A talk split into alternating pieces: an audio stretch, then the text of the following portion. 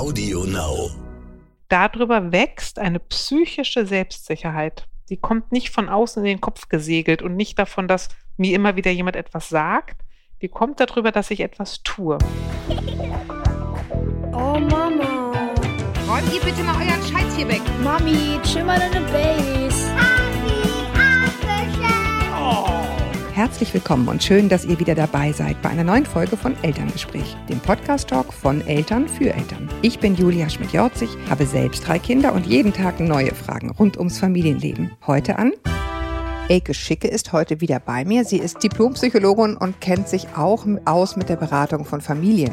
Ist hier also die Fachfrau, während ich versuche, sagen wir mal, ein fundiertes Bauchgefühl beizusteuern zu euren Fragen. Und genau damit legen wir jetzt los. Hallo Elke erstmal. Hallo Julia. Wir haben heute Fragen zum Thema immer Stress, wenn Kinderbesuch kommt. Ich glaube, das kennen ganz viele, dass es dann so ein Hauen gibt und man denkt, oh nein, wie peinlich, ich lade nie wieder jemanden ein. Was tun, wenn man selber noch ein Kind will, der Partner aber nicht? Und last but not least ähm, versuchen wir noch das Thema Schlafstörungen bei älteren Kindern unterzubringen am Ende. Wir gucken, wie weit wir kommen. Elke, wir sind so eingespielt. Wollen wir einfach loslegen? Ja. Gut. Also wir fangen an mit immer Stress, wenn Besuch kommt. Ich lese mal vor. Liebe Julia, liebe Elke, wir möchten uns gern zum Thema Besuch von anderen Kindern Spielzeug teilen, bei euch Rat suchen. Es geht um unseren Sohn, er ist viereinhalb Jahre alt und Einzelkind. Ist unser Kind bei anderen zu Besuch, so wird in der Regel stundenlang harmonisch gespielt. Sofern das Kind, also das andere Kind nicht ähnlich reagiert wie unser Sohn, wenn er Gastgeber in Anführungsstrichen ist. Wenn er aber Besuch von einem Kind hat, ist Ärger oft vorprogrammiert. Man muss dazu sagen, dass er die Kinder eigentlich mag und sich den Besuch auch selbst gewünscht hat. Es fällt ihm nur sehr schwer, seine Sachen zu teilen. Meist geht es circa 30 Minuten lang gut, aber dann fängt er an zu stänkern, also grob zu werden, dem Kind sämtliche Spielzeuge wegzunehmen, es auszugrenzen und sogar zu schubsen. Wir haben den Eindruck, dass es ihn unheimlich anstrengt, wenn ein Eindringling bei uns ist. Es ist, als wäre seine Energie dann am Boden. Wenn ich dann versuche zu schlichten, das andere Kind zu schützen, weil unser Sohn es bis zum Beispiel absichtlich anrempelt, dann wird er richtig wütend und schlägt und tritt nach mir. Er hat seine Gefühle generell noch nicht sehr gut unter Kontrolle, in Anführungsstrichen, und wird in anderen, auch in anderen Situationen, Wut, Ärger und so weiter, sehr schnell körperlich, haut und tritt nach uns. Warum verhält er sich so? Gibt es noch einen Tipp, was wir tun können? Im Moment beende ich solche Verabredungen, sobald die Stimmung kippt. Aber meist ist es dann schon zu spät und die Situation eskaliert trotzdem. Vielen Dank für eure Hilfe. Wir sind sehr gespannt auf die Rückmeldung. Viele Grüße, XY. Ja. Also vorab, ich kenne das und ich weiß, wie man sich dabei fühlt. Es ist, man hat das Gefühl, es ist ein Riesenproblem. Man schämt sich in Grund und Boden, man denkt, oh nein, und äh, ganz viele eigene Gefühle, und das ist mal das erste, kommen da auch mit rein. Ich kann das sehr nachvollziehen, will ich damit nur einmal vorweg sagen. Also wenn ich bei dir eingeladen bin, Julia, mhm. und mich bei deinem Mann auf den Schoß setze und der sagt, Mensch, Elke, wie schön, dass du da bist, ich freue mich. und dann darf ich in deine Schränke gucken und deine Kleidung anprobieren und an deinen Kindern rumzuppeln. Dann frage ich mich, wie, wie fröhlich du wohl wärst. Mhm. ich, also ich kann das ganz gut verstehen, dass es Kindern total schwer fällt. Und sie sagt ja, woanders kann er das ganz gut, wenn er zu Gast ist. Und die, es scheint ihn ja anzustrengen, dass in, an dem Ort, wo er Sicherheit verspürt, auf einmal Kinder sind, die alles durcheinander bringen. Mhm. Und Kinder sind ja, und wir finden das als Erwachsene ja süß, total unberechenbar. Aber Kinder sind auch für Kinder unberechenbar. Das heißt, da kommt jetzt ein anderes Kind und macht in meinem Heimathafen, in meinem Sicherheitsbereich Dinge, die ich nicht kontrollieren kann, die ich nicht will, die so auch nicht gehören. Ne? Denn das kann ich verstehen, dass ähm, das einigen Kindern einfach zu viel ist. Und mhm. nicht, weil es fürchterliche Kinder sind, äh, sondern weil die einen höheren Ordnungsbedarf haben und vielleicht tatsächlich auch noch mit ein bisschen weniger Selbstsicherheit ausgestattet sind. Wenn man jetzt sagt, diese Kinder müssen das einfach, das finde ich immer grundsätzlich eine gute Haltung, einfach noch lernen. Ne? Also so, so dieses Abgeben und Lernen ist es gar nicht so schlimm und so weiter. Sind also im Prozess. Dann wäre ja die nächste Frage, und wie, wie unterstütze ich es dabei, das zu lernen? Schimpfen scheint hier nicht die richtige Variante zu sein. Oder das andere Kind beschützen, fand ich auch ganz interessant, ne? dass sie sagt, sie versucht das Mhm. andere Kind zu schützen. Da melden sich natürlich alle Eifersuchtsglocken beim eigenen Kind. Ne? Ich habe ich hab so, ich hab meine Kinder vor Augen, wie die beide an dem Playmobil Piratenboot reißen und mein Sohn aus Leibeskräften brüllt, teilen ist schön. ich weiß nicht, ob man das lernen kann. Also ich glaube, man kann es unterstützen und erstmal ist, ist Teilen überhaupt nicht schön. Teilen ist voll bescheuert.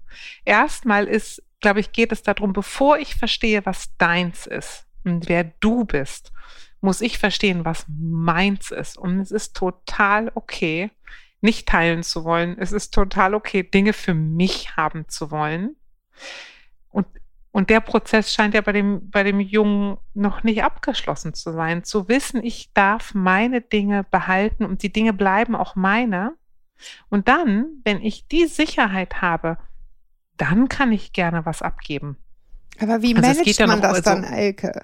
Verstehst du in jetzt, Ja, ich, ich finde, das klingt du, alles richtig, aber du bist da, du hast irgendwie Ja. ein Kind zu, äh, zu, kind zu Besuch und, und Mhm. egal, was dieses Kind anfasst, dein Kind irgendwie haut und schubst und macht Ja. und tut. Und was, was machst denn du dann? Ja, erst- erstmal bin ich da relativ locker mit und sag, auch Mütter dürfen da locker mit sein und Eltern, also Väter auch. Ich glaube, was man ganz gut kann, der ist ja viereinhalb, da kann man total gut sagen, du, der Besuch kommt, den hast du dir ja auch gewünscht. Lass uns mal in dein Zimmer gucken. Was willst du unter keinen Umständen teilen? Und ich würde alles, was er sagt, das geht gar nicht, wegräumen. Dann kommen wir, wir gucken uns das mal durch. Was ist allgemein gut? Gähnende Leere hinterher. Ja, kann ja sein. Da, dann, aber das, aber auch das ist ja was sagen, okay, das alles soll nicht geteilt werden. Das ist auf jeden gut, das tun wir in Mamas Schlafzimmer. Da darf der auch nicht rein. Das verstecken wir alles, alles auf jeden Fall deins. Was kann man denn gut zusammenspielen? Was könntest du gut teilen? Und Mama ist es vielleicht ganz gut, ähm, die nicht im Kinderzimmer spielen zu lassen, sondern im Wohnzimmer Mhm. weil das Wohnzimmer auch nochmal allgemeineres Gut ist.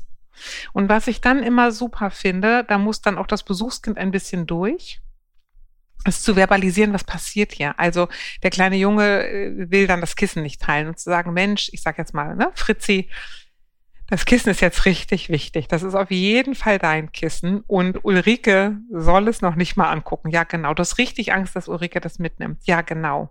Das kann ich gut verstehen. Halt dein Kissen gut fest. Mach das mal. Das ist in Ordnung so. Und dann kann man fragen, und, und darf denn Ulrike irgendwas anderes anfassen? Nein, gar nichts anderes. Das kann ich gut verstehen. Weißt du was? Dann gehen wir jetzt mit Ulrike rüber in die Küche. Du passt hier gut auf dein Wohnzimmer auf. Und wir spielen was in der Küche. Und wenn du soweit bist, kommst du dazu. Ich finde das total klug, was du gerade gesagt hast. Darf ich das einmal kurz sagen? Weil ich, weil Ja. dieses, ähm, dieses Benennen, wie das eigene Kind sich gerade fühlt, ist, glaube ich, super, super wichtig.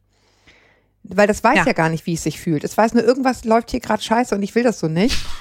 Und das dann so benennen für das eigene und für das Gastkind und ich glaube auch ein bisschen für sich selbst. Ja. Äh, um sich zu beruhigen und zu sagen, das ist das, was hier gerade passiert und deswegen denken wir uns jetzt was anderes aus. Deswegen spielt ihr jetzt draußen nicht den Boden berühren oder weiß der Geier was. Genau, man nimmt ihm die, also man nimmt dem Verhalten die Schärfe und sich selber die Scham, Mhm. denn das können alle gut verstehen. Und dadurch, dass man, also ich sag mal, ich, ich bin ja noch, ich bin ja noch dazu Hypnotherapeutin, ne? Es ist eine positive Hypnose, in die man das Kind hineinholt und die man sagt, ja, ja, ja und nochmal ja. Alles ist total okay. Du bist nicht ätzend und doof. Das andere Kind auch nicht. Die Situation ist einfach schwer. Für uns alle. Und die geht vorbei. Mhm. Wobei ich auch mal sagen möchte, Mhm. äh, mein Sohn, der hört sich so schlimm an, der ist, ist echt ein lieber Junge, ehrlich gesagt. Aber der hatte, sagen wir mal, seine schwierigen Zeiten. Ne? Mhm. Ähm, der musste auch nicht teilen und hatte Schwierigkeiten. Und ich habe dann einfach eine größere Tüte Gummibärchen genommen und habe gesagt, in Ordnung, du darfst da sitzen und deine alleine mampfen. Ich teile hier mit deiner Schwester. Das fand er natürlich voll doof. Und habe ich gesagt, weißt du, das ist so. Du willst nicht teilen, das ist in Ordnung. Und ich möchte auch nicht teilen und das ist auch in Ordnung. Aber die Idee zu kriegen, so, ach so, wenn ich was will und, und das hin und her gehen soll, dann muss ich auch was dazugeben. Aha, das ist ein Austauschprinzip. Genau, aber das meinte ich mit der Frage, was um Gottes Willen tue ich dann zum Unterstützen? Solche kleinen Tricks. Ja. Ne? Also Deswegen ist das, ne, ist es trotzdem eine schwierige Situation, Mhm. aber wir, wir haben es einfach benannt, wir haben die Gefühle benannt und können dann auch selber als Erwachsene ableiten, was wäre denn ein Weg aus diesem, aus dieser Situation. Wir gehen in die Küche und Ja. schneiden einen Apfel. Ich fand zum Beispiel auch ganz interessant, äh, diese Zeitangabe hier. Ich finde nämlich 30 Minuten gemeinsames friedliches Spielen schon ziemlich lang. Ja? Genau, und wenn man das so ungefähr weiß, das hat sie dann ja auch, nee, hat sie nicht gemacht, das, sie bricht dann manchmal ab, sagt sie. Wenn man das weiß, dann kann man ja sagen, einen Augenblick spielen und wenn man irgendwie so die ersten Anzeichen merkt, dann sagt man jetzt, machen wir einen Apfel oder würdest du das im Vorhinein nicht machen? Ich glaube, ich würde nicht abbrechen. Ja. hm. Weißt, weil, das, weil das Abbrechen ist so, es endet im, im Desaster. Nee, das würde ich auch Ihr nicht. Sohn genau. ist, ist überfordert und wahrscheinlich auch irgendwie unzufrieden, wie es geendet ist. Für die anderen Kinder ist das irgendwie auch doof. Dann, man hat sich irgendwie auf den Nachmittag gefreut. Ich glaube, ich würde die gar nicht so viel alleine spielen lassen am Anfang, sondern vielleicht so ein bisschen behilflich sein. Mhm. Also da so ein bisschen unterstützen. Na, je nach Jahreszeit wahrscheinlich auch viel draußen spielen erstmal. Mhm. Ja, oder ich glaube, also ich vermute jetzt mal, jetzt ist immer so ein bisschen schwierig, so eine Ferndiagnose, ne? Aber es hört sich ja so an, als ob der Sohn in Überforderung gerät. Ja, genau. Mhm. Deswegen meine ich das Und- mit und der Zeit, ne? Mhm. Ja, und ihn daran so ein bisschen zu unterstützen, dass, also am liebsten mögen wir, wenn alle als Gewinner wieder nach Hause gehen. Und ich würde es echt nicht abbrechen, sondern gucken, wie, wie kriegen wir zusammen die Kurve. Er, er wird dann ja richtig wütend und schlägt und tritt. Das ist ehrlich gesagt ein totales A, No-Go und B, absolute Überforderung auf Seiten des Kindes. Ne? Mhm. Gute Frage, wie Ja, buxiert sie ihn dann? Ja, Ja, äh, deswegen, äh, ich meinte jetzt auch nicht, dann lass sie bloß abbrechen, sondern wenn man schon weiß, okay, das hält hier ungefähr 20 Minuten, dann, wenn man merkt, so jetzt sehe ich dem Kind einfach an, jetzt wird's für mein Kind anstrengend zu sagen, wollen wir jetzt was vorlesen? Also nicht abbrechen, Mhm. sondern schon vorher sozusagen da durchhelfen, dass das gar nicht erst zu diesem Punkt kommt, wo es dann kippt. Zum Ja. einen fand ich den Tipp super zu sagen, ich verstehe dein Gefühl, ich benenne dein Gefühl und ich bin auf deiner Seite. Super wichtig, glaube ich, super wichtig, gerade wenn Fremde in deinem, in deinem Bereich, in deinem Zuhause sind. Und das andere ist eben vielleicht auch vorher schon wissen. So nach ungefähr nach 30 Minuten ist wahrscheinlich, ne, ist es dann genug. Und dann im Vorhinein schon sagen, so, und dann können wir vielleicht nochmal rausgehen oder einen Apfel machen. Und du darfst, mein liebes Kind, du bist mein Kind, du darfst hier den Apfel schneiden. Du weißt es, ich überlege auch gerade, Julia, so ein bisschen eben pragmatisch. Wenn die Mutter sagt, woanders funktioniert es echt super. Ob man nicht auch sagen darf, zurzeit ist Verabreden bei uns echt anstrengend, wir kommen lieber Ja. zu Besuch. Genau. Also in, nochmal vor dem Hintergrund, es läuft alles in Phasen. In, in einem halben Jahr wird es mit dem Jungen anders sein. Sagen, warum soll ich mir das jetzt geben? Ich, wahrscheinlich hat der Junge da gerade nichts zu lernen. Es ist einfach zu viel gerade. Ja. Und dann kann so man ja, so genau. gut. Und da kommt dann sozusagen das Muttergefühl wieder rein, dass man denkt, ich kann mich ja nicht ständig bei denen irgendwie durchfüttern lassen. Da gibt es sicherlich Möglichkeiten, das zu besprechen und zu sagen, du, es tut mir, es ist mir total unangenehm. Ich bringe auch gerne einfach alles mit oder irgendwie so, weißt du, so eine Regelung zu finden, dass man sich nicht so fühlt, als wäre man einfach nur zu faul, Gäste zu haben. Ja. Ich finde übrigens, also als Erwachsene absolut nachvollziehbar. Er findet es anstrengend, wenn jemand zu Besuch ist. Mhm. Ne, weil, also ich liebe Besuch, aber ich kann nicht besagen, ich, ich finde es nicht anstrengend. Also ich, ich merke hinterher, ich bin fertig oder ich gehe zwischendurch aufs Klo, weil ich merke, ich brauche jetzt mal eine Pause. So, so, so Mhm. schön es ist, aber ich glaube, dieses, Mhm. dieses Intervallgefühl, wenn du Besuch hast, das ist ein völlig normales. Du freust dich, du bereitest dich vor, Klammer auf, häufig bist du schon im Sack, wenn es losgeht, weil du so viel vorbereitet hast, Klammer zu. Und dann kommen die und man hat irgendwie Lust und man macht den ersten Smalltalk und so. Und dann so nach einer halben Stunde denke ich auch so, jetzt muss ich einmal aufs Klo. Ich muss gar nicht, aber Mhm. einmal kurz Luft holen. Und das ist ja im Grunde genau das Gefühl, was dieses Kind wahrscheinlich auch hat. Mhm. Also was, was ich einfach nur sagen will, was völlig normal ist. Also ich sag mal, Lernen findet ja nicht in Zeiten höchsten Stresses statt. Mhm. Und wenn der im Moment davon gestresst ist, dann braucht man nicht probieren, da irgendwas beizubringen. Dann Mhm. kann man es vielleicht orchestrieren. Also Mhm. das, das Schlimmste abwenden. Aber das ist ja gar nicht, was die Eltern sich für ihren Sohn wünschen, sondern der scheint einfach noch mit Sicherheit beschäftigt zu sein. Woanders schreibt sie, kann der stundenlang wunderbar spielen. Dann mach doch, was gut funktioniert und vertrau darauf, dass der, wenn er fünfeinhalb ist, da ganz anders vorsteht und Teilen gar kein Thema mehr für ihn sein wird. Ja, und, Und, ich, das, sagen, das, das war bei uns eine Hürde, die haben wir umschifft. Man muss ja nicht durch jeden Schlamassel durch. ich finde auch ganz wichtig, dass man sich auch aufschreibt manchmal, was hat denn heute gut funktioniert bei meinem Kind. Ja, also ich glaube, man kommt dann in so ein Fahrwasser rein, wo man denkt, so, oh, ich schäme mich so und immer ist es irgendwie so ein Stressfaktor und irgendwie dreht die oder der irgendwie immer durch und so. Und dann auch mal zu sagen, aber super, gut hat heute funktioniert, dass der ganz lieb seine kleine Kindergartenfreundin umarmt hat beim Tschüss sagen und so. Also Mhm. was kann mein Kind gut und davon mehr? Das fand ich auch so, ein, Ja. so, eine, so eine Lunte, die du gerade gelegt hast. Ne? Das, was gut funktioniert, das machen wir einfach. Und darauf Ja. auch den Blick zu lenken, was kann mein Kind denn gut? Und nicht so sehr zu verharren, ich glaube, diese Gefahr besteht immer bei den, bei, bei den Eltern, die uns hier geschrieben haben, in, oh Gott, oh Gott, das, das sind alles Probleme, weil vieles, ne, wie du sagst, ist einfach eine Phase und, und geht vorbei und dann machen wir halt den einfachen Weg und gehen zu denen. Das wäre jetzt Und ich sag mal, Antwort das darauf, oder? machen, das machen wir ja auch. Mhm. Ich, ich wühle mich auch nicht durch alle meine Schwächen durch. Ne, Nee. sondern das, was ich halt nicht so gut kann, da frage ich jemand anderes, ob, ob sie mir dabei behilflich sein kann. Ja. Oder lass es halt weg. Ja.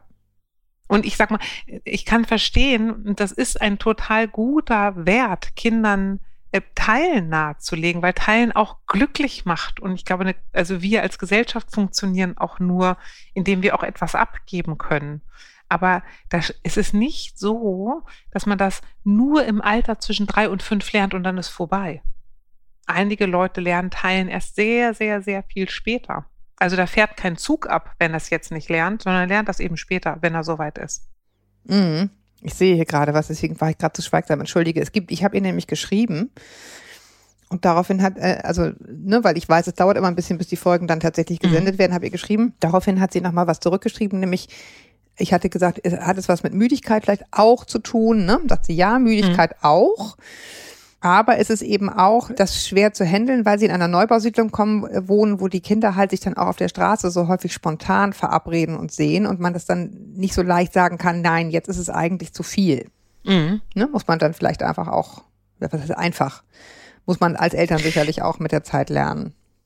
Aber weißt du, was ich meine, das machen, Kinder haben ja auch, auch wenn sie noch ein bisschen älter sind, manchmal Schwierigkeiten mit Teilen. Man kann auch, und man, ich bin oft erstaunt, wenn das Besuchskind da ist, ne, zum Besuchskind zu sagen, ne, Bienchen, das kennst du auch, dass Teilen schwer ist. Und meistens nicken die dann ganz verständnisvoll und sagen, ja, die kennen, also Kinder kennen das selber auch, dass Teilen ätzend ist. Und ich glaube, das so ein bisschen auch in eine freundliche Richtung zu drehen und zu sagen, Mensch, Fritzchen hat gerade Schwierigkeiten mit dem Teilen, das kennst du auch, Bienchen, ne? Ja, wie machst du das denn dann? Ach, ich wünsche mir dann, dass die am liebsten alle wieder weggehen. Ja, aber das wäre doch jetzt doof. Wir warten einfach noch mal, bla bla bla. Mhm. Also, und, und das tut denen auch gut, weil also auch die Besuchskinder haben ja etwas daraus zu lernen, nämlich zu sagen, krass, so sieht das aus, wenn ich das zu Hause auch mache. Die gucken ja praktisch in Mhm. einen Spiegel. Mhm. Auch die kennen das. Und die sind mitnichten unterwegs und sagen, oh Gott, das ist ein Kind aus der Hölle, hier komme ich nie wieder her. nee, das Die glaube ich sind auch ja sehr, nein, die kennen das selber, die können dem ganz gut vergeben und sagen, ja, ja, ist morgen auch wieder besser. Sie hat hier noch äh, geschrieben, die Frage, das hast du so ein bisschen angesprochen, mit der Sicherheit, ne? Der ist noch mit Sicherheit beschäftigt. Sie hat nämlich in der, in der Mhm. zweiten Mail dann noch nachgefragt, spielt hier vielleicht auch das Thema Sicher Selbstsicherheit mit rein. Das ist ein weiterer Themenpunkt, der uns Gedanken macht. Wir haben das Gefühl, er ist noch sehr, sehr unsicher, vor allem in sozialen Situationen. Dies zeigt sich Ja. zum Beispiel daran, dass er sich extrem an anderen Kindern orientiert und ihnen alles nachmacht, um dazu zu gehören. Auch sind ihm Dinge sehr schnell peinlich. Wenn er auf der Straße hinfällt, guckt er zuerst, ob ihn jemand gesehen hat. Er hat Angst, ausgelacht zu werden. Er hat ein hohes Sicherheitsbedürfnis, also auch Sorge vor Dieben und Monstern und Bindungsbedürfnis. Möchte nicht allein auf einer Etage spielen, möchte nachts viel kuscheln. Also ich glaube, das ist, das ist sozusagen, Kinder wollen immer da sein, wo die Herde ist, Mhm. finden es einfach gemütlicher und schöner. Und ja, du hast es ja vorhin schon angesprochen, das hat sicherlich auch mit dem Gefühl von Selbstsicherheit zu tun. Also bin ich mir sicher, dass das hier alles meins ist, ja? Bin ich mir sicher, dass du für mich da bist, wenn der Besuch da ist? Bist du dann noch auf meiner Seite? Ja, ich glaube schon, es hat was damit zu tun, ne? Ja, aber also, na klar, weil Selbstsicherheit bedeutet, ich bin mir äh, klar, wer bin ich, wo bin ich, was ist meins und was hat Bestand. Die Sorge, hier kommt Besuch und die Dinge haben danach dann keinen Bestand mehr. Ne? Und das ist, Mhm. Selbstsicherheit ist, also das lernt man nicht darüber, dass man gezwungen wird, Dinge zu teilen. Ne? Ich finde auch dieses Ausflippen, weißt du, so rumzuschreien, nach der Mutter zu treten, das ist, spricht auch über eher, finde ich, für eine Überforderung. Mhm. Und dann äh, Schritt zurück, mach es klein, mach es handhabbar. Und Selbstsicherheit mal, ist was, wo kann ich dich stärken? Und da ist Kuscheln sicherlich gut. Aber auch zu sagen, wenn er damit zu tun hat, wie, wie kann ich den, ich, ich persönlich finde ja besonders in dem Alter steigert sich Selbstsicherheit vor allem über Bewegung.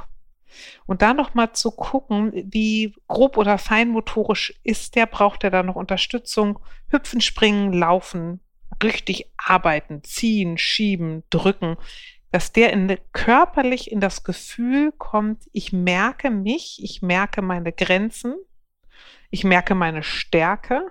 Darüber wächst eine psychische Selbstsicherheit. Die kommt nicht von außen in den Kopf gesegelt und nicht davon, dass mir immer wieder jemand etwas sagt. Die kommt darüber, dass ich etwas tue.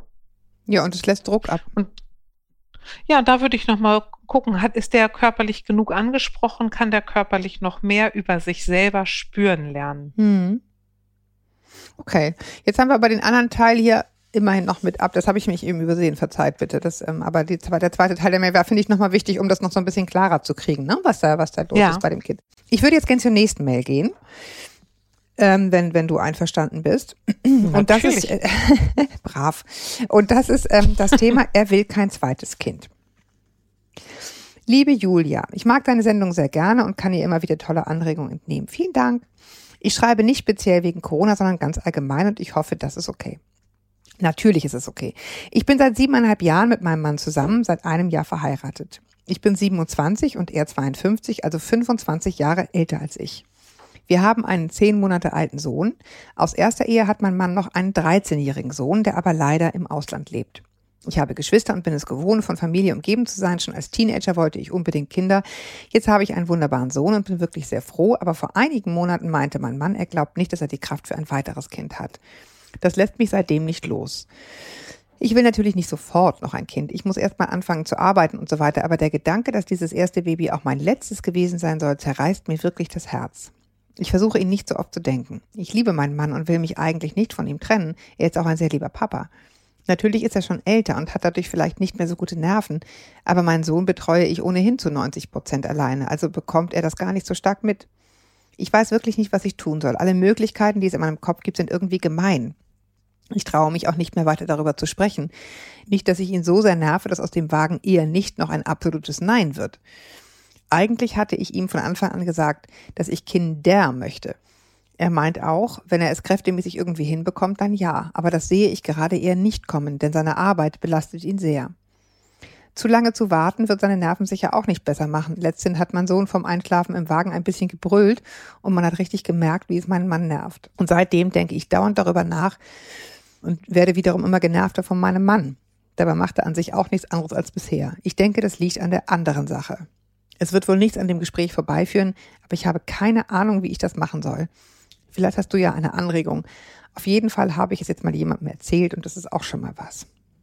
Ja, wir haben schon, bevor wir aufgezeichnet haben, darüber gesprochen. Was sagen wir da bloß, ne, Elke? Ja, Weil es ist komplex. Also der Wunsch nach einem Kind ist offenbar sehr, sehr groß nach einem weiteren Kind. Ich glaube, das, wo man selber aufgewachsen ist, ist schon sehr prägend dafür, wie man sich Familie vorstellt, ne? Offenbar für ja, Sie auf alle total. Fälle. Und ich, also ich bin, äh, das, ich, das ist ein tot, also es ist eine komplexe Frage, weil es so scheinbar unlösbar ist, wenn der eine Ja sagt und der andere Nein. Mhm. Und ich glaube, was mir eher, also was mir auffällt, ist, wie sehr zurückhaltend sie sich äußert. Ne, und sage, ich traue mich gar nicht so richtig. Also mehrere Dinge habe ich dazu im Kopf. Und das eine ist, jetzt ist das erste Bübchen gerade mal zehn Monate. Da hat man sich ja noch gar nicht so richtig eingefunden. Ne? Und sie sagt ja auch, jetzt, jetzt gerade will ich auch noch gar kein Kind. Es hört sich ja so ein bisschen an nach, ich möchte aber die Option haben. Und ich möchte kein deutliches Nein. Hm. Und wenn ich mir jetzt überlege, na, wenn ein Kind zehn Monate ist, ist mal eine gute Frage, gibt ja viele Eltern, die, wenn die Kinder dann anderthalb und zwei sind, ganz anders in ihre Kraft kommen und auch einen Zugang finden. Also die Frage an ihren Mann, ist das Kind auch einfach noch zu klein, wo, dass er sagen kann, ich fühle mich wie ein wirksamer, sinnvoller Vater oder ist das im Moment ein Baby, das hauptamtlich bei ihr ist und ich bin irgendwie so außen vor und sehe gerade vor allem die Anstrengung und die Distanz zu meiner Frau dadurch. Und ändert sich das nochmal, wenn das Baby größer wird und er auch eingebundener ist. Insofern frage ich mich, macht es Sinn, dass sie das Kind zu 90 Prozent betreut oder hilft es, wenn er mehr in die Betreuung reinkommt, auch mehr in seine Väterlich rein, Väterlichkeit reinkommt und sich dadurch auch die Idee steigert, ich bin hier wichtig und wir sind eine Familie. Ja, ich fand interessant. Ist, hm, Entschuldige. Hm, Ja, das ist mal das eine. Und das andere ist, wenn, was ich so höre, dass sie sich nicht so richtig ins Gespräch hineintraut. Und das finde ich ist eigentlich immer ganz gutes Zeichen dafür zu sagen, Mensch, mir ist das zu heikel, es alleine zu besprechen, weil ich befürchte, dass da zu viele Verletzungen drinne sind. Das finde ich einen guten Indikator, sich eine Gesprächshilfe von außen zu suchen. Mhm. Sagen, lass uns mal zu einer Beratungsstelle gehen oder mal zu einer Psychologin und lass mal gucken, ob wir so ein Gespräch konfliktfrei und im, interessiert und offen mit jemandem anderes besser führen können als Ja. alleine. Ja, das würde ich auch dich dringend nicht verletzen raten. möchte. Mhm. Und ich Ja, möchte es auch nicht verbocken, ne, mit einer doofen Äußerung, die, die dann alles Ja. kaputt macht. Irgendwie hat bei mir sehr nachgeklungen, dieses seine Arbeit belastet ihn sehr, weil ich glaube, dieses Mhm. Versorgergefühl von Männern, was immer noch vielfach vorherrscht, auch aufgrund der Arbeitsverteilung, du hast sie ja auch schon angesprochen, ne? einer verdient, einer ist eher zu Hause. Das Mhm. drückt, das weiß ich sozusagen auch aus meinem Umfeld viel stärker, als man so wahrnimmt. Ne, der Mhm. hat ein Kind wahrscheinlich in Teilen mit zu versorgen, was im Ausland lebt, was er auch zu wenig sieht. Da drückt auch das Gewissen wahrscheinlich, ne? Mhm. Zu wenig Zugang zu diesem Kind zu haben, aber irgendwie auch finanziell dazu mit sorgen zu müssen. Und dann kann ich auch sagen, ich, leider ist jetzt hier keine Altersangabe, weil ich finde, Dinge werden einfach anstrengender, je älter man wird. 52 ist er. Ah, hast, hast du das? Wo hast, gut, du hast es gelesen. Okay, 52, super. Oh Gott, ja. Also ich finde schon mit 46 manches viel, viel anstrengender als vor ein paar Jahren. Und da ist eben dieses Gefühl, oh Gott, und da muss ich noch für jemanden sorgen, der dann noch ne, jünger ist und wo das alles noch viel länger dauert und wo ich bis in meine Rente hinein ackern muss, damit das Kind überhaupt ein Abi machen kann und nicht sofort Ja. arbeiten muss oder, oder was auch immer. Ist ja egal. Oder der sofort eine Lehre machen muss oder was auch immer. Das ist ein Riesendruck, den ich auch verstehen kann. Da kann man ja auch in so einem Gespräch überlegen, wie kann man denn diesen Druck verteilen? Ja. Und auch den Nervendruck, also auch was du sagst, ne? Die Nerven werden einfach dünner, wenn du älter wirst. Also viele Sachen, die ich früher so mit, ha, mit links, der merke ich jetzt schon, wenn jemand Musik anmacht, wenn wir im Auto sitzen, dann habe ich das Gefühl, mir, mir brennt das Gehirn durch, ne? Ehrlich, ich finde auch einige Dinge werden viel leichter. Ich bin mit Das einigen stimmt. Dingen jetzt so zurückgelehnt und denke, ah ja, bla bla, das ist Ja, ich meine jetzt in Bezug so. auf kleine Kinder. Ich finde es großartig, über 40 zu sein, das mal vorneweg. Ich finde es das beste Ja. Alter ever. Absolut. Nur wenn du sagst, kleine Kinder und dann die Aussicht noch für die zu sorgen, bis du, weiß ich nicht, 70 bist. Und zwar im Sinne von zu sorgen, zu arbeiten. Wirklich zu ja, aber arbeiten. ich glaube, dass dafür, genau, aber dafür, glaube ich, ist ein Paargespräch bei, bei, äh, bei einer Beraterin Mhm. echt sinnvoll, auch nochmal eine Offenheit für die unterschiedlichen Lebensperspektiven zu Ja. gewinnen und sagen, wir als Paar gucken ganz anders in die Welt als ich als Frau und du als Mann oder ich als Mutter und du als Vater. Mhm. Und wie kriegen wir diese Perspektiven miteinander in Kontakt? Mhm. Und ich finde, was machen wir mit unseren beiden total berechtigten Wünschen? Wie wollen wir damit umgehen? Ja. Denn darauf haben wir jetzt leider keine glaube, das- abschließende Antwort. Ne? Es ist, Ja, also, es ist nicht ich sag mal, ich glaube, der Trick ist, nee, überhaupt nicht, aber der Trick ist, aus dem Entweder-Oder rauszukommen. Ja. Naja, wobei, hä? Also ja, Ja, das klingt denk- klingt gut, aber man denkt, mh, man denkt so, hä, es geht doch nur entweder Kind oder kein Kind. Und wenn man aber in der Beratung ist, dann ist man immer erstaunt, was noch alles geht, wenn man ähm, das Entweder-Oder auffaltet. Sagt er, es gibt immer eine dritte Lösung, immer, immer. Entweder oder ist, würde ich sagen, aufgepasst. Obacht, entweder oder macht uns immer zu klein und zu eng. Was ist das dritte? Was ist das noch nicht gedachte? Sowohl als auch, weder noch. Was, was ist da noch alles möglich? Ja, zum Beispiel wäre möglich, also jetzt, ich, ich lasse mich jetzt mal auf deinen Gedankenpfad ein, wo ich erst sagte, Fragezeichen. Dieses Kind hat ja ein Geschwister. Ne? Und man kann auch Familie sein, indem man Patchwork-Familie ist, kann ich aus Erfahrung sagen. Also sind wir jetzt in meiner Generation nicht, aber in, mein, in ne, meiner Herkunftsfamilie eine Riesenfamilie, die Patchwork ist. Ist auch Familie. Mhm, also das finde ich einen ganz interessanten Gedanken. Also zum einen leider an dieser Stelle, wir können die Lösung nicht auf den Präsentierteller geben, aber eine Lösung ist mit Sicherheit oder eine, ein Ansatz ist irgendwo hingehen und die Perspektiven mal wirklich erzählen. Vielleicht spielt auch sowas eine Rolle wie, er ist nun mal 25 Jahre älter und wenn er nicht mehr ist, dann bin ich mit diesem Kind allein. Ja, weil das ist, ich glaube, auch darüber muss man sprechen, dass das vielleicht mit reinspielt. Dann ist meine Familie dieses eine Kind. Ja. Und ähm, aber ich finde bei ihm genau andersrum. auch Zeit, ja, und auch Zeitlichkeit zu bedenken. Also auch zu sagen, ein Kind, also will ich ein zweites Kind, wenn man, wenn mein Jüngstes gerade zehn Monate alt ist, ich kann das verstehen, dass bei dem Vater vielleicht auch gerade Erschöpfung vorherrscht.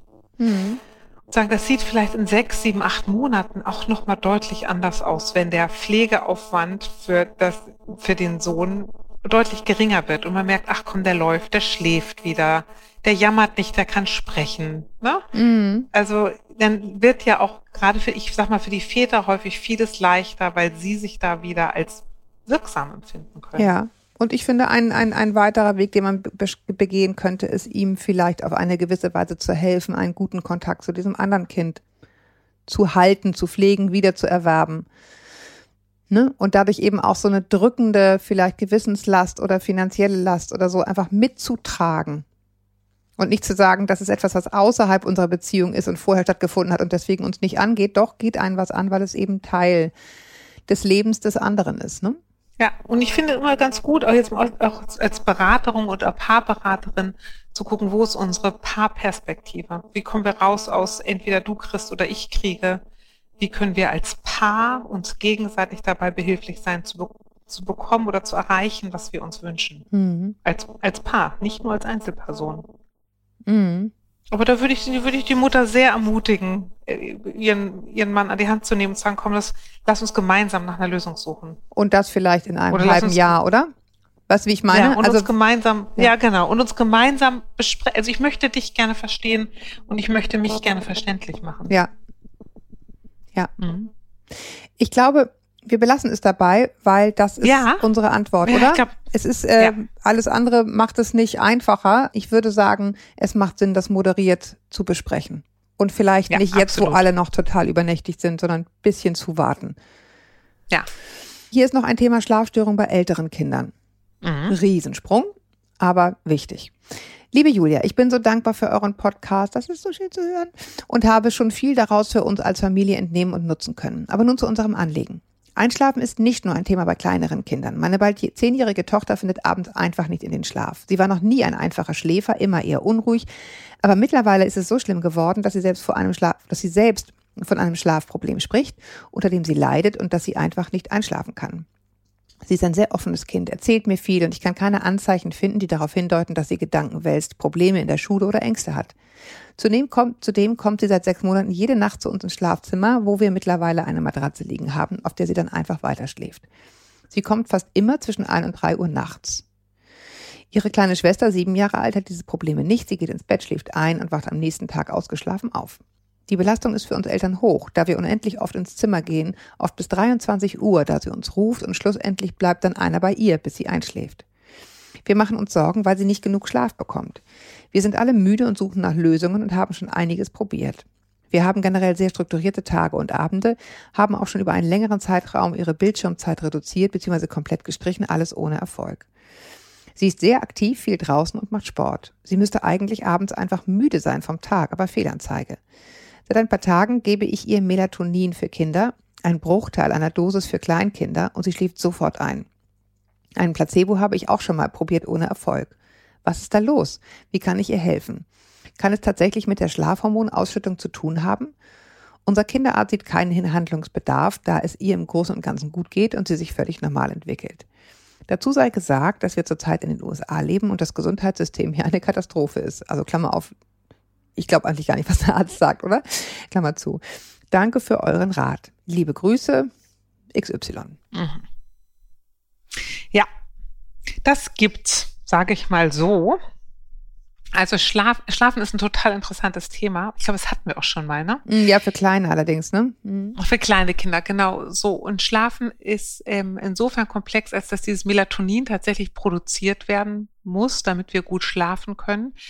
Das sorgt auch zum Beispiel dafür, dass wir nachts nicht auf Toilette gehen. Also unser Körper ist darauf geeicht, dass nachts die Prozesse zur Ruhe kommen, unser Immunsystem sich regeneriert, unser Gehirn praktisch seine Festplatte löscht, wir nicht auf Toilette gehen müssen und so alles auf die, die parasympathische Aktivität, also auf regenerative Aktivität geschaltet wird. Und Schlafen ist eine unglaubliche Routinesache.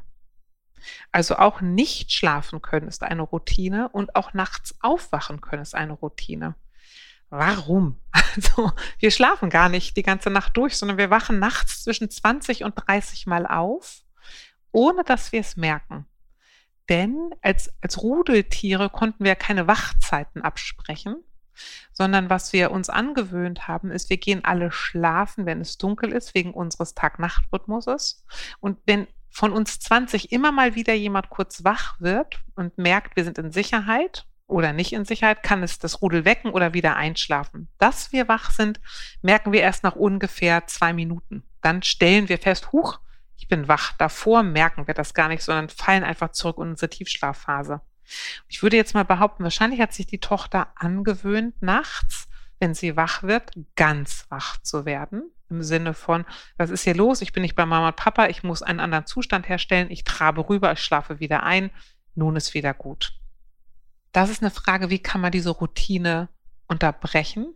Und das lernen Kinder relativ schnell. Also reichen zwei, drei Nächte, um auch etwas umzulernen.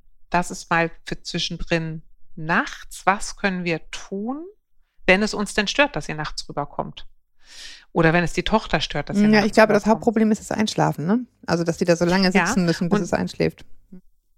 Genau, und das wäre nämlich eine gute Frage. Also auch das ist ja eine Routinefrage. Wenn ich es gewohnt bin, nachts nicht gut einzuschlafen, wie kann ich die Routine ändern? Und wenn die tagsüber sehr aktiv ist, dann eine gute Frage, ab wann fängt sie an, runterzukommen? Genau, Das habe Und ich wie- nämlich auch Und gedacht. wie kommt sie runter? Also wenn Sie die Bildschirmzeit reduziert haben, ist ja gut. Für gewöhnlich hilft bei Einschlafproblemen helfen total gut Einschlafroutinen. Und dazu gehört durchaus eine warme Milch, ein Tee, Eine Badewanne. eine Musik, eine Badewanne. Letzten Endes, und, und das Zimmer oder die Schlafstadt, sage ich mal, tatsächlich nur zum Schlafen zu benutzen. Also äh, viel, viele Leute machen im Bett ja alles Mögliche. Lesen, am Handy spielen, äh, mit, mit Freunden telefonieren, weiß der Geier was. Ne? Mhm. Und dann ist das Bett für das Gehirn gar nicht mehr der Ort der Ruhe und des Schlafens, sondern ein weiterer Aktivitätsort. Ich finde so, Also eine gute, ja, ich finde sowieso die Fehlannahme, Kinder müssen sich bis zum Anschlag auspowern, um dann schlafen zu können oder zur Ruhe kommen zu können, ist zum Beispiel auch bei, bei ADS oder ADHS-Kindern eine Fehlannahme. Ich neulich ein Interview mit dem, mit dem Professor Dr. Schulte-Markwort, der sagte, also die Annahme, ADHS-Kinder müssten ständig sozusagen sich bewegen, um irgendwie Druck abzubauen. Im Gegenteil, die können sich ja nicht beruhigen. Sondern wir Ja. müssen, ne, sondern wir müssen ihnen Ruhe beibringen und nicht noch mehr toben. Und das wäre Ja. auch so ein bisschen das, was ich jetzt so dachte bei dem, äh, bei dem Lesen hier mit dem, ne, müsste eigentlich ausgepowert sein. Ja, wenn, wie du gerade richtig gesagt hast, dann auch genug Zeit da ist, wieder runterzukommen. Und das beginnt sehr, sehr früh. Also, ne, wenn man sagt, man will noch vorlesen, man will noch baden, dann musst du aber einem Kind in dem Alter im Grunde spätestens ab 7 Uhr anfangen. Abends. Ja, und ich, ich, ich überlege gerade, also wenn, wenn es darum geht, eine Routine zu unterbrechen, ob man, wenn sie sowieso nachts bei den Eltern schläft, ob man nicht sagt, weißt du was, du legst dich von Anfang an zu uns. Hm. Du kommst von Anfang an zu uns und zwar legst dich direkt schon dahin. Ich frage auch mal, wie dunkel ist das? Ist total hilfreich, wenn es zum Schlafen wirklich möglichst dunkel ist, Hm. weil wir, also wir sind letzten Endes ja nach wie vor Tiere. Wir reagieren auf den Schlafrhythmus. Die Frage ist, wo die in den USA wohnen, ob es dann nachts dunkel wird. Hm. Also können die, können die dicke Vorhänge davor machen. Also generell gilt kühl, ein kühles Zimmer, das dunkel ist und ausreichend Wärme um meinen Körper herum. Wärme wirkt äh, sehr einschläfernd. Ja. Und dann ist eine gute Frage, hat die etwas, womit die sich zum Beispiel haptisch beruhigen kann? Mhm. Also liegt die da weil wenn wir das nämlich machen und sagen, oh Gott, ich kann nicht schlafen, oh Gott, ich kann nicht schlafen, dann komme ich in einen Aufregungsmodus, der mich sicherlich davon abhält, nicht zu schlafen. Oder darf ich sagen, weißt du was, Mausi, du bist bislang jede Nacht eingeschlafen. Du wirst auch heute Nacht einschlafen und der Schlaf kommt, wenn du soweit bist. Also die Angst und Aufregung rauszunehmen. Ja. Ja. Und, und, und wenn, ob du, ob du um neun einschläfst oder um halb zehn, ist ehrlich gesagt total egal. Schlaf doch um zehn ein. Du wirst die Augen zumachen, du wirst einschlafen und du wirst morgen wieder aufwachen. Ja, ich finde halt auch das, was du gesagt hast, ne, wenn es funktioniert, dass sie im Elternzimmer einschläft, ja, dann wir machen das, was funktioniert. Mhm.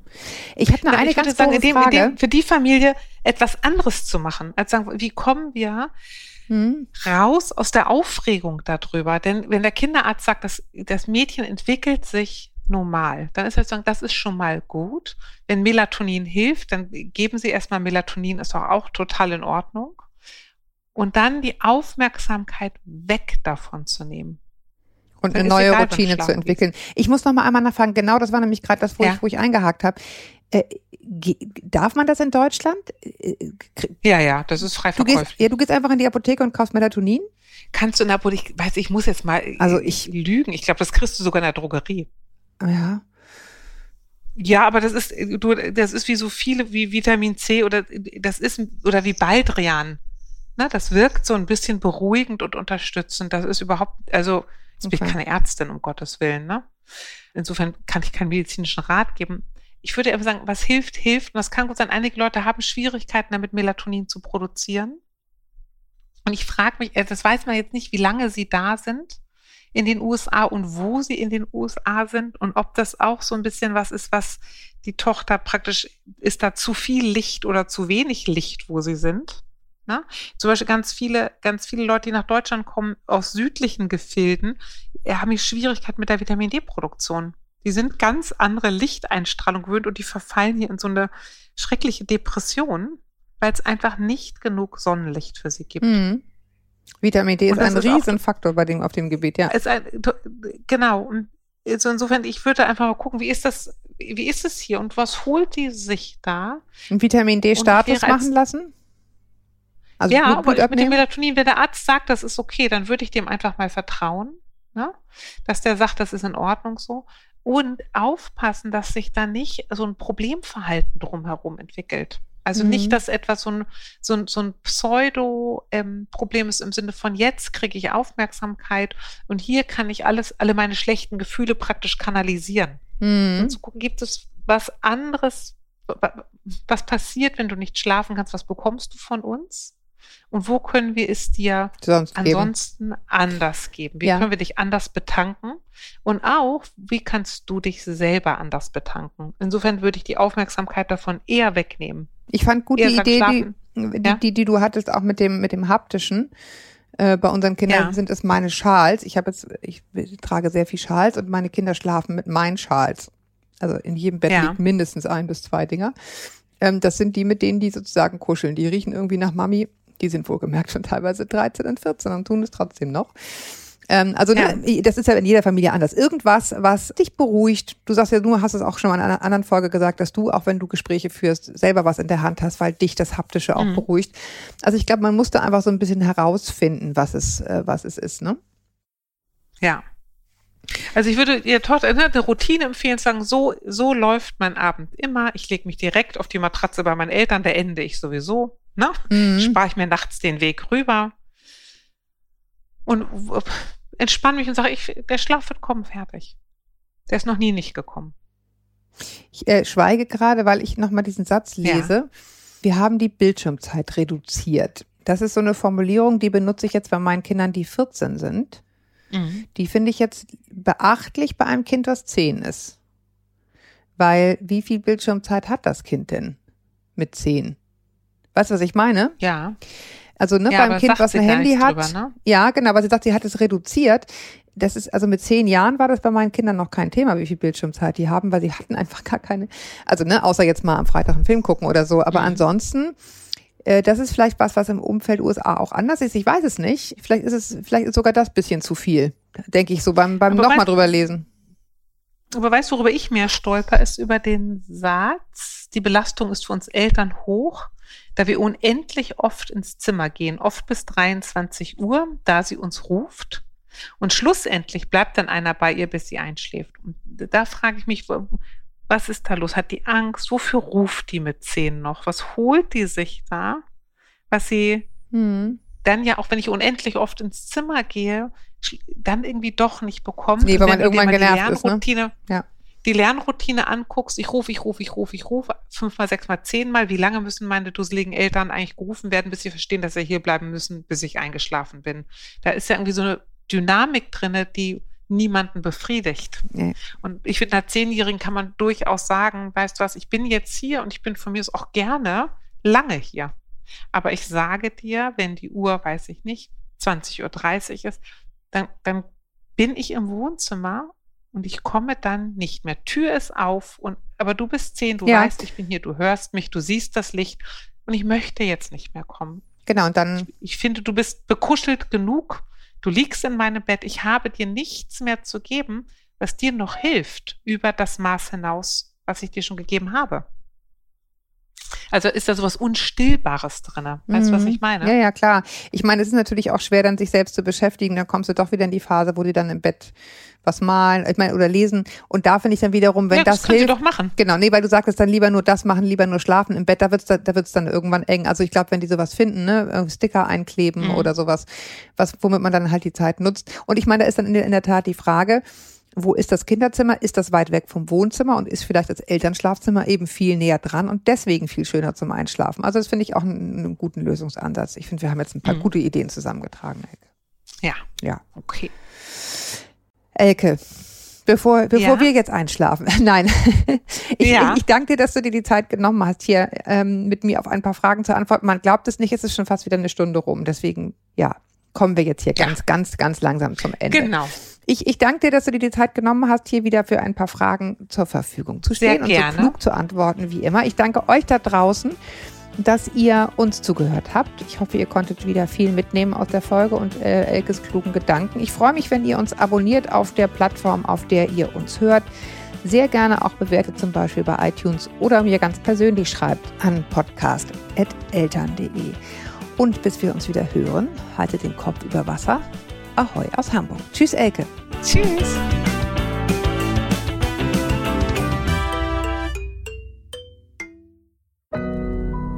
Audio Now.